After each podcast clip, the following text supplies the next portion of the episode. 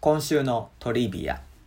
いちごのあまおうは赤い、丸い、大きい、うまいの頭文字を取って名付けられた。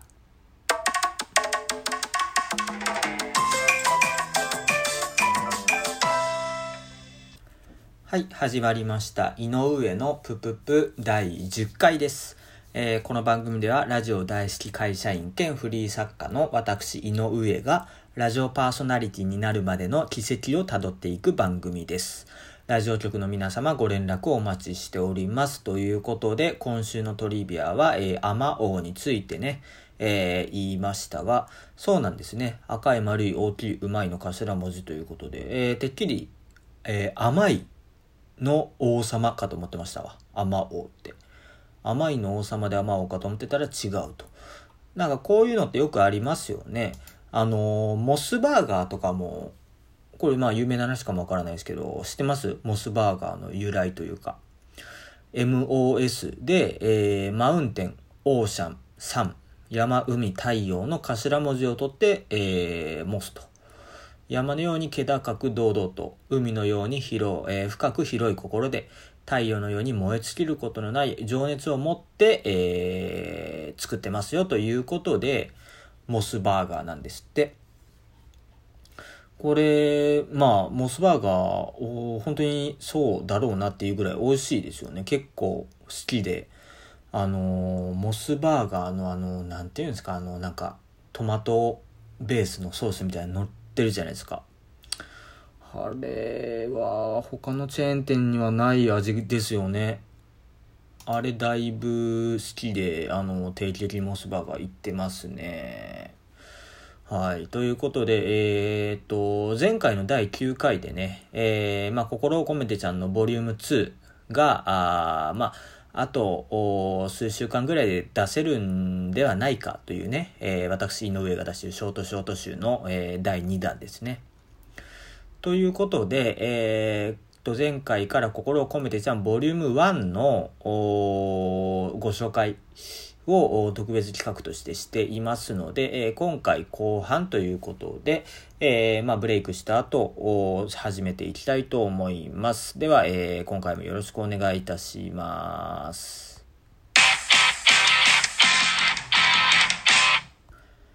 はい、井上のぷぷぷ第10回です。えーっと、前回までで、貯量箱整理依存症、音声信号、バナナと私と宇宙戦争まで来ましたね。ということで今回は、えー第5話から、あーっと、まあ、ポイントを紹介していきたいと思います。第5話、宇宙人はバカンス。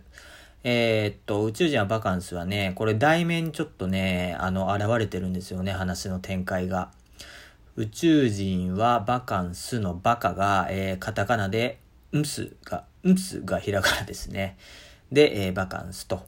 で、まあ、これは、うん、まあ、宇宙人がいろんな星の星人が集まって侵略ドラフトっていうのを開催するんです。で、それは何かっていうと、どの星を侵略したいかっていうのをね、えーと、言うと。あ、どの星をとか、どの地域を、えー地球の中で、どの地域を侵略したいかっていうのを指名していくんですよ。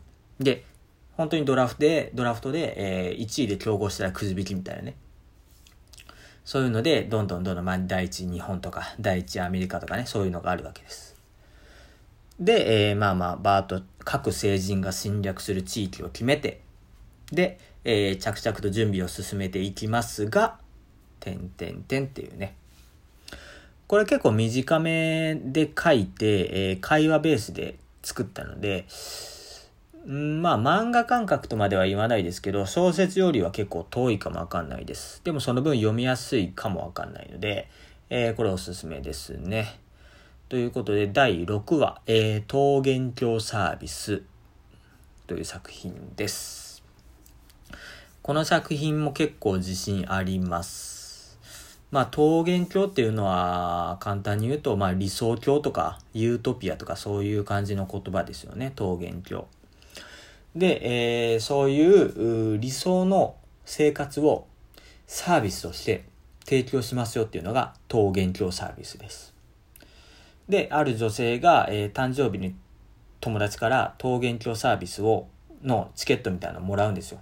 これで、えー、まあ無料でいろんなサービス受けるよって。無料券。で、どんどんどんどんね、もう朝はめちゃくちゃ有名なシェフが作ってくれたり、で、昼は会社にまで、えー、例えば中華料理の鉄人みたいな人が会社まで来て作ってくれたりするわけです。で、えー、まあ、行き帰りはもちろんリムジンで送り迎えと。で、羊が常にいるみたいな。ほんで、自分だけのためにコンサート開いてくれるとかね。そういう、要はもう、本当にこの世の全てを手に入れたような生活がずっと続くわけです。で、えー、そこからどうなるかっていう話ですけど、これは、うん、まあ、なんていうんですかね、人間の特性というか、あ、まあそりゃ、そうだよね。みたいな、全人類のあるあるを、まあ、細胞レベルで染み込んでるあるあるを、えー、描いたつもりなので、えー、まあ、どこかしら確かになって思ってくれる部分があると思います。これも非常におすすめで結構自信作です。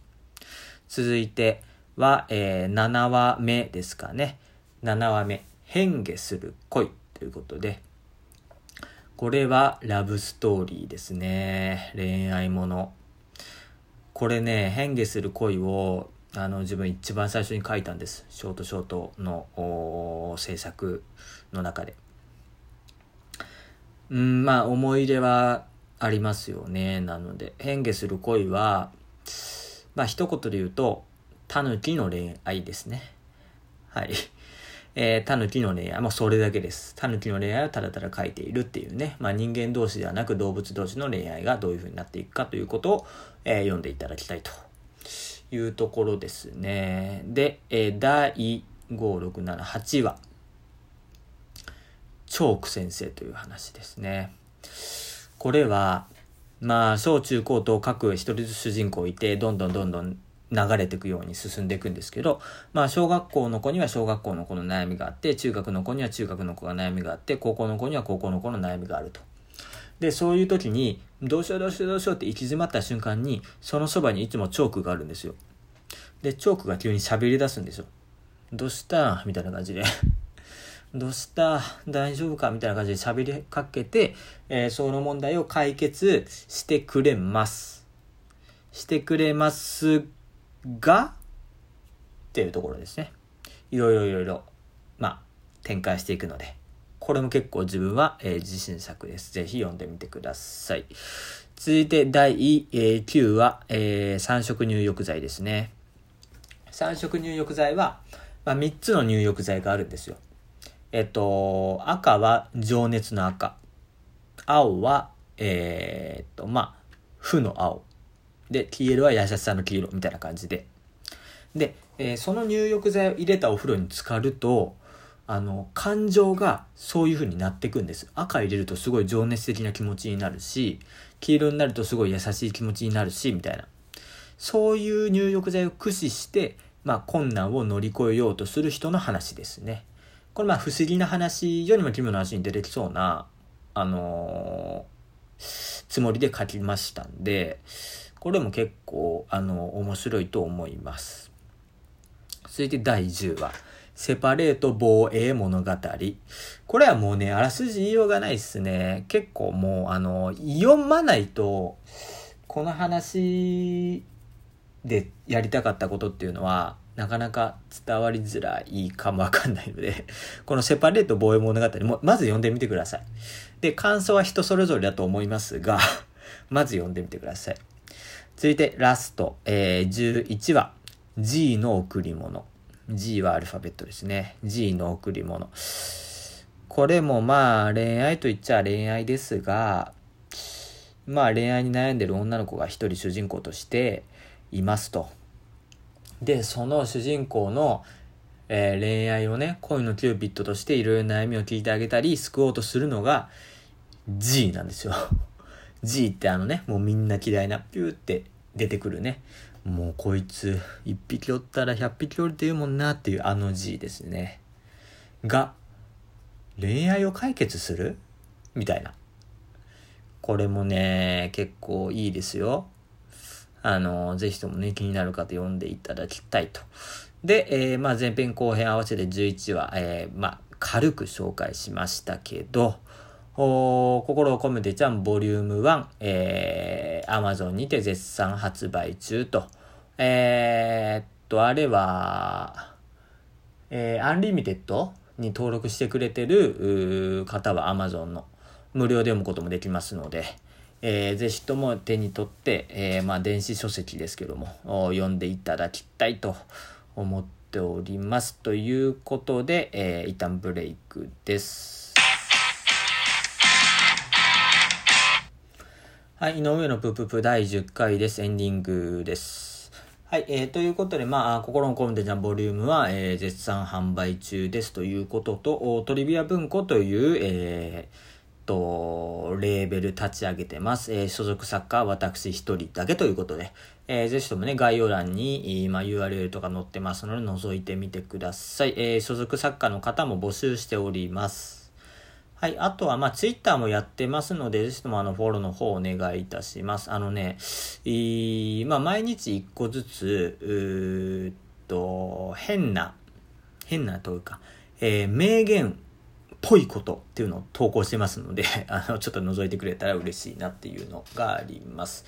はい、えー、ということで、えー、まあ、この番組では、えー、まあ、ゲスト出演してくれる方も募集しております。ということで、03pupupu.gmail.com まで、えー、ご連絡ください。質問なども受け付けております。ということで、えー、今回第10回以上となります。えー、第11回で、えー、お会いしましょうということです。さよなら。